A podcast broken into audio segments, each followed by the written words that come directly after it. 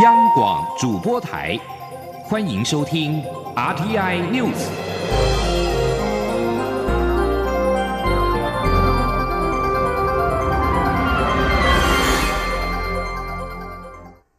各位好，我是主播王玉伟，欢迎收听这节央广主播台提供给您的 RTI News 新闻。首先带您关注。美国国防部情报局在十五号发表中国军力报告，指出，中美国最大的担忧是解放军自觉有能力攻打台湾，但是美国目前还不能确定中国军队到底对攻打台湾有多少自信。但如果从美军可以在全球活动的角度来说，中国军队还有很长的路要走。不过，如果只是将行动局局限在台湾或其他的区域冲突当中，中国可能不需要那么强的能力。美国官员说，表示中国在。高超音速飞行器方面确实已经非常领先，但是中国的军队目前在培训和指挥结构上还有需要改进的地方。他表示，中国军队最大的劣势是已经四十年没有打过一场战争。而针对美方的报告指中共军力不断的发展，可能增加进犯台湾的风险。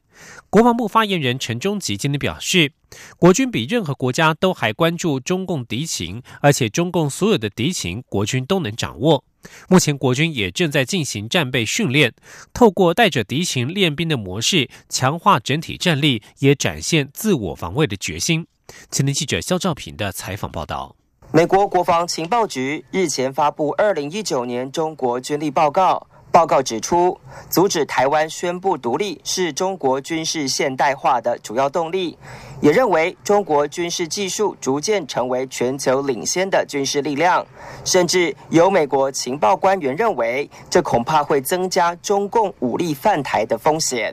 对于美方的相关报告，国防部发言人陈忠吉表示，国军对于中共敌情动态比任何国家还重视，也做了非常严密的监侦掌握。对于中共的威胁，向来也是提高警觉，主要就是要让国人安心。现在从今年开始，呃，我们所谓的战备任务训练，也就是带着敌情练兵。呃，严部长上任以后，特别强调，战场在哪里训练？啊，所以也能够结合实际情况。除了表达守卫家园的决心，为了应应可能的敌情威胁，国军正进入战备训练月的加强练兵。就以在台海领空以及东亚区域有重要战略价值的新竹空军基地来说，驻地官兵依旧是勤训精练，做好准备。地勤人员快速完成油料整补，并把重装武器飞弹挂上机翼，就为了让幻象战机缩短接战时间，让战机几分钟内就飞上高空，展现制空战力。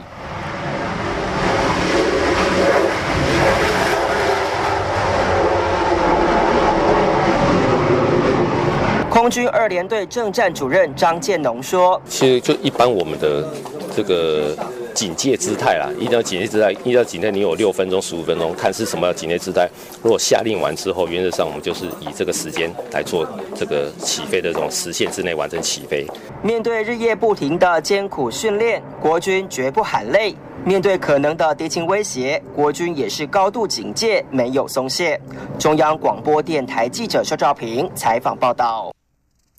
而针对中国国家主席习近平的对台谈话当中不断强调“一国两制”、两岸和平统一等论述，台湾基督长老教会今天发表声明，拒绝接受习近平充满独裁霸权、欠缺民主、自由、人权的论述。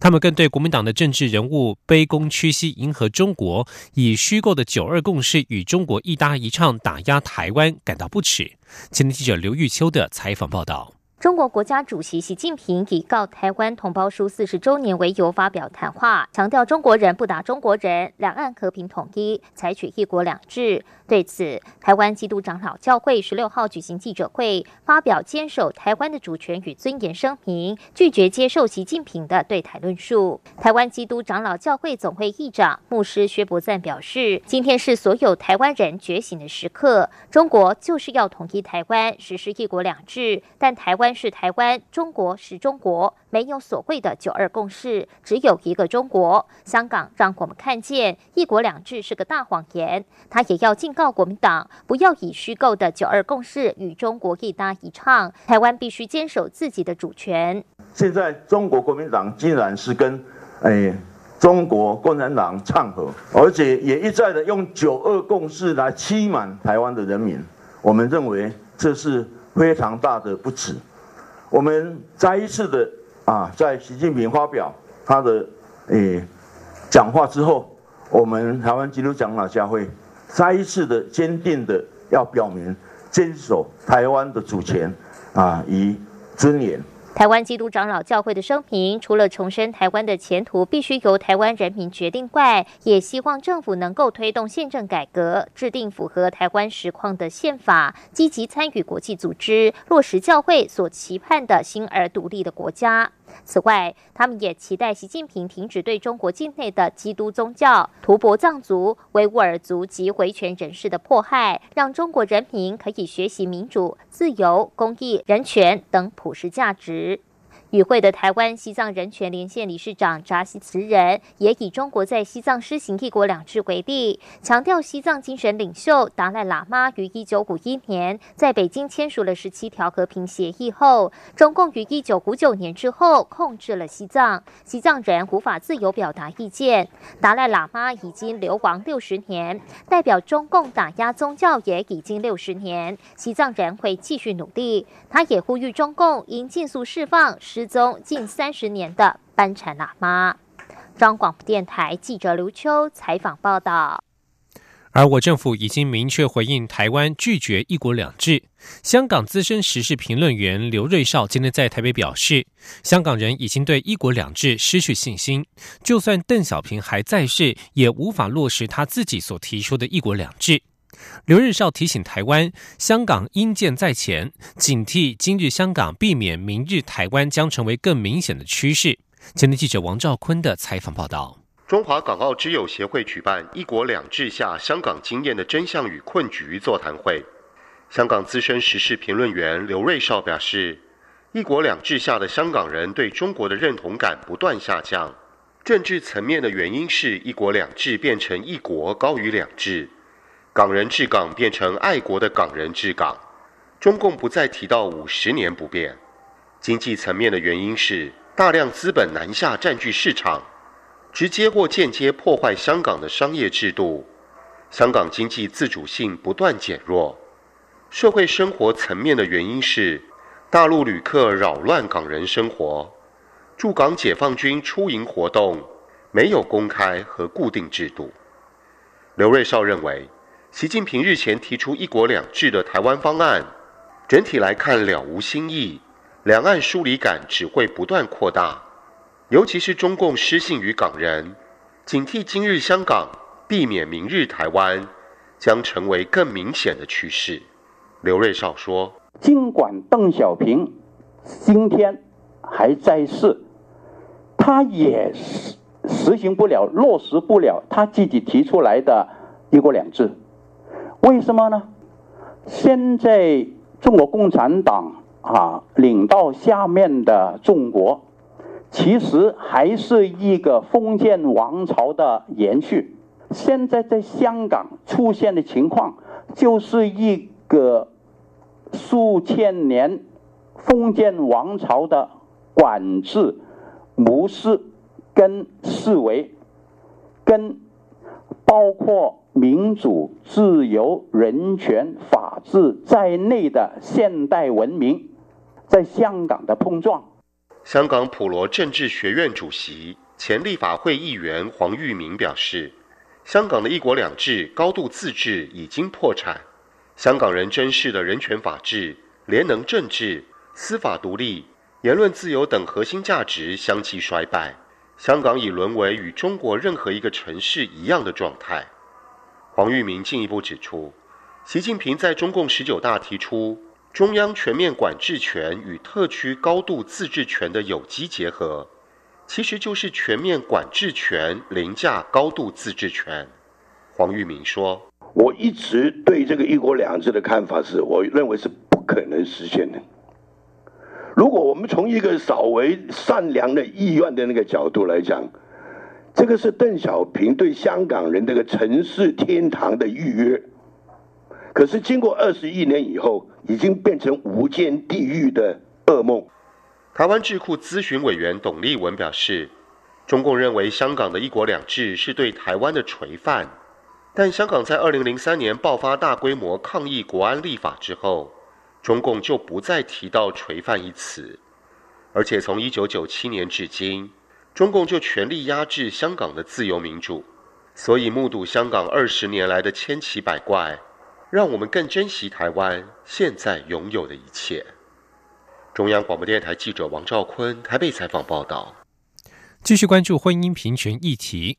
关于婚姻平权专法的制定，有多个民间团体今天共同召开记者会，呼吁新任阁魁苏贞昌拿出魄力，提出以婚姻为名的同婚法案，并且平等保障同志家庭，以符合宪法的要求。前天记者杨仁祥、欧阳梦平的采访报道。苏贞昌曾多次表态支持婚姻平权，早在二零一三年担任民进党主席时，就表示不论同性或异性的婚姻权都应该有所保障，并赞成同性婚姻入法。去年底在竞选新北市长时，苏贞昌再次表态支持婚姻平权，并在同志大游行当天将大头贴换成彩虹。依照大法官释字第七四八号解释，行政与立法机关需在两年内完成相关法律的修正或制定。面对行政院将要提出的草案，多个民间团体呼吁苏贞昌拿出魄力，提出以婚姻为名义的同婚法案，并平等保障同志家庭，以符合宪法的要求。台湾同志咨询热线协会副秘书长彭志流说：“那我们衷心的期盼新上任的呃苏院长。”面对接下来同文法案的内容的选择，可以回应同志跟同志父母亲人的内心的期盼，那让同志伴侣可以获得如大法官视线所说的平等保护，那更让常年被排除在社会之外的这些同志的生命，能够被台湾这个国家所认可跟保障，然后可以安稳的、安定的生活在这块土地上。齐家威婚姻平权视线案律师许秀文也指出，依照大法官释字第七四八号解释，未来无论以何种形式立法或修法，都必须达成婚姻自由之平等保护。因此，行政院提出的版本务必要使同志可以登记结婚，可以称为配偶。如果强行通过违宪的法案，他们将再度发动视线。许秀文说。就算执政党要推的是专法，这个专法也必须叫做婚姻，而且内容必须平等于民法的配偶，才能够合呃合乎四字七四八的要求。如果立法院提出来的是一个不合乎宪法的要求的一个专法草案，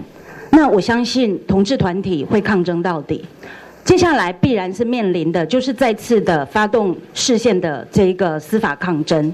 这些民间团体代表最后一起高呼“苏院长加油，婚姻才是和宪，平等就是现在”等口号，希望苏贞昌发挥智慧与魄力，避免让台湾陷入不断的内耗与斗争。中央广播电台记者欧阳梦平在台北采访报道。继续关注英国脱欧议题。英国首相梅伊与欧盟达成的脱欧协议，在十五号遭到国会以四百三十二票对两百零二票否决。工党党魁科宾提出不信任动议，梅伊十六号将面临国会的不信任表决。这次表决脱欧协议草案，其中投下反对票的保守党议员高达一百一十八名，是保守党议员近代最大的叛变之一。经历如此惨败，首相通常会辞职下台，但梅伊表示他会继续带领英国脱欧。梅伊将有三天的时间进行修改，回到国会进行第二次投票。英国目前仍将在三月二十九号脱欧。伦敦市长与多名议员都呼吁政府向欧盟要求延长脱欧期限，停止脱欧倒数。而在表决之后，欧盟在十五号随即呼吁英国必须清楚决定到底要什么。欧盟领袖仍然坚持，他们与英国首相梅伊在去年十一月达成的脱欧协议仍是避免英国硬脱欧的最佳方案。他们并且警告，欧盟仍将团结立场，不会有所让步。欧盟执委会主席容科警告，英国国会的决定已经使得英国无协议脱欧的风险上升。以上新闻由王玉伟编辑播报，稍后请继续收听央广午间新闻。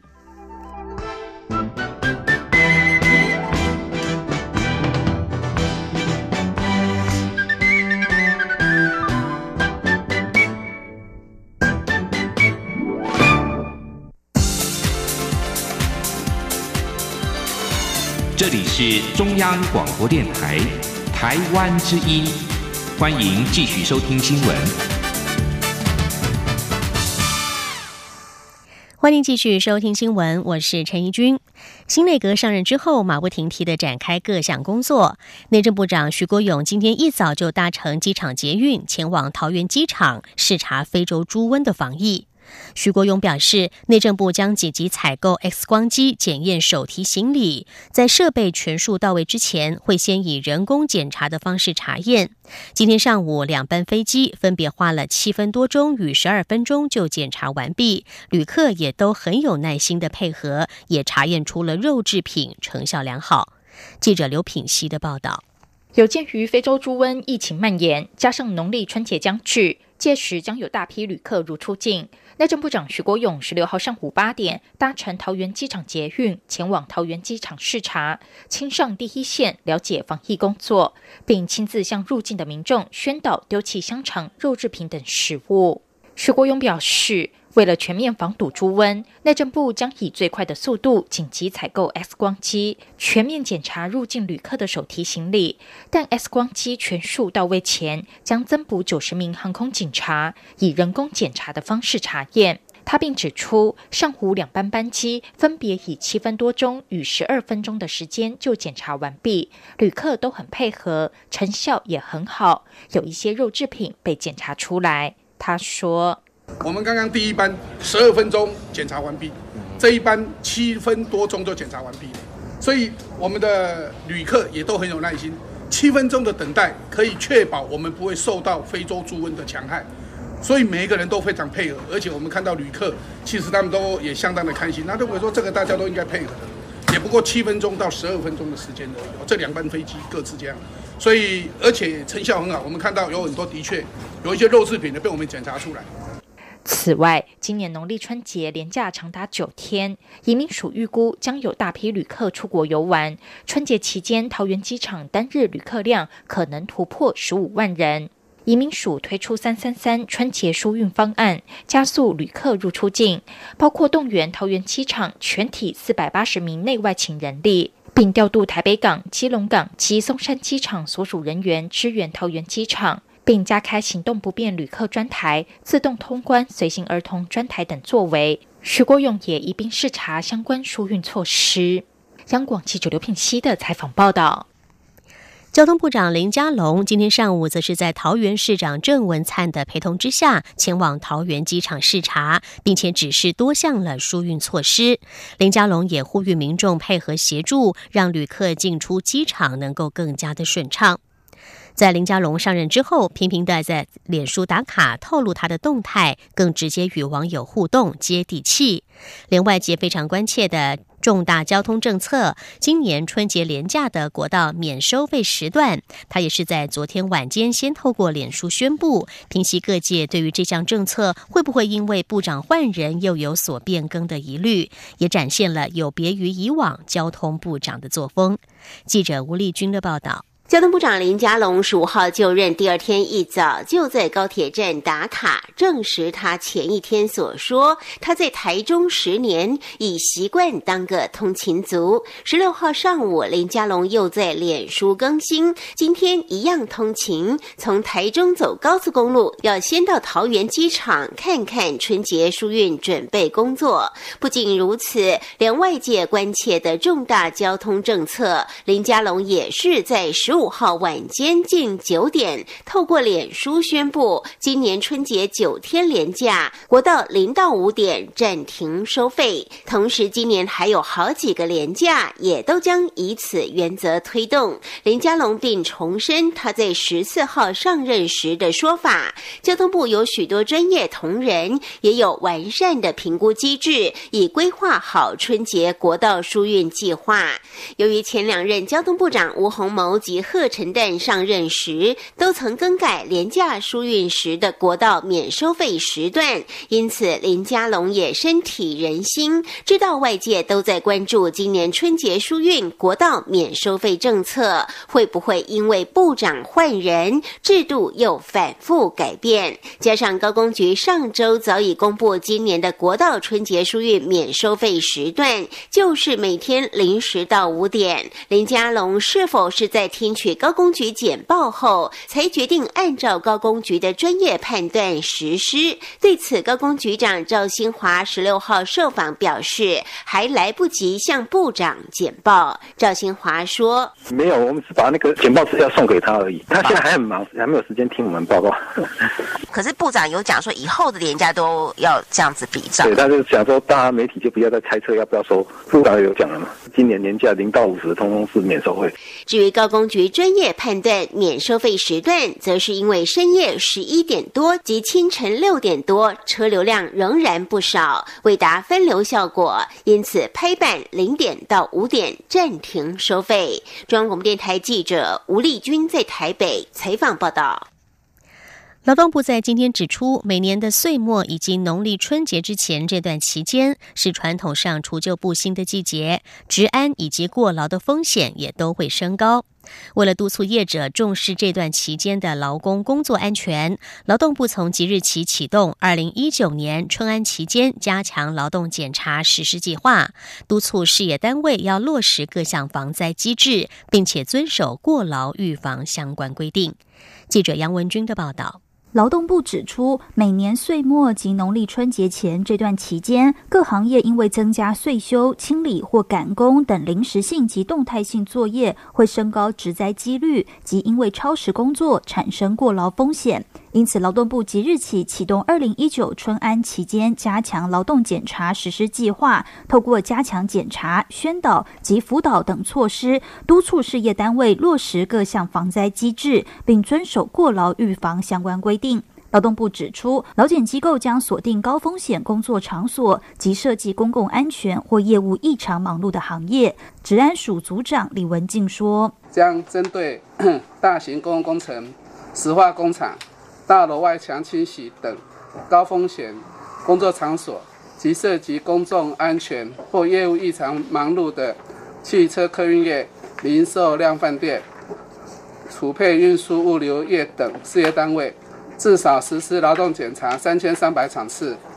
至于检查重点将着重在工作场所的安全卫生设施，以及工时、加班费、休息、休假及例假弹性调整等是否符合劳基法相关规定。事业单位若违反劳基法，每项可处新台币两万元到一百万元罚款；违反治安法的部分，每项最高可处三十万元罚款。若有立即发生危险者，将依法停工。中央广播电台记者杨文君台北采访报道。继续关注财经方面的消息。二零一九全球经济都遭到主要机构下修了成长率的预测，台湾遭受的影响性会有多少？外资新展银行认为，台湾虽然难以置身事外，但由于全球经济并非如两千零八年时金融海啸时那样衰退，只是呈现放缓，因此目前预估经济成长率今年仍然可以达到百分之二点二，比前一年下滑零点五个百分点。至于瑞士银行则认为，台北股市今年全年高点可能不及去年，不过外资卖压有望减轻。当国际利空减缓的时候，外资将会回流台股。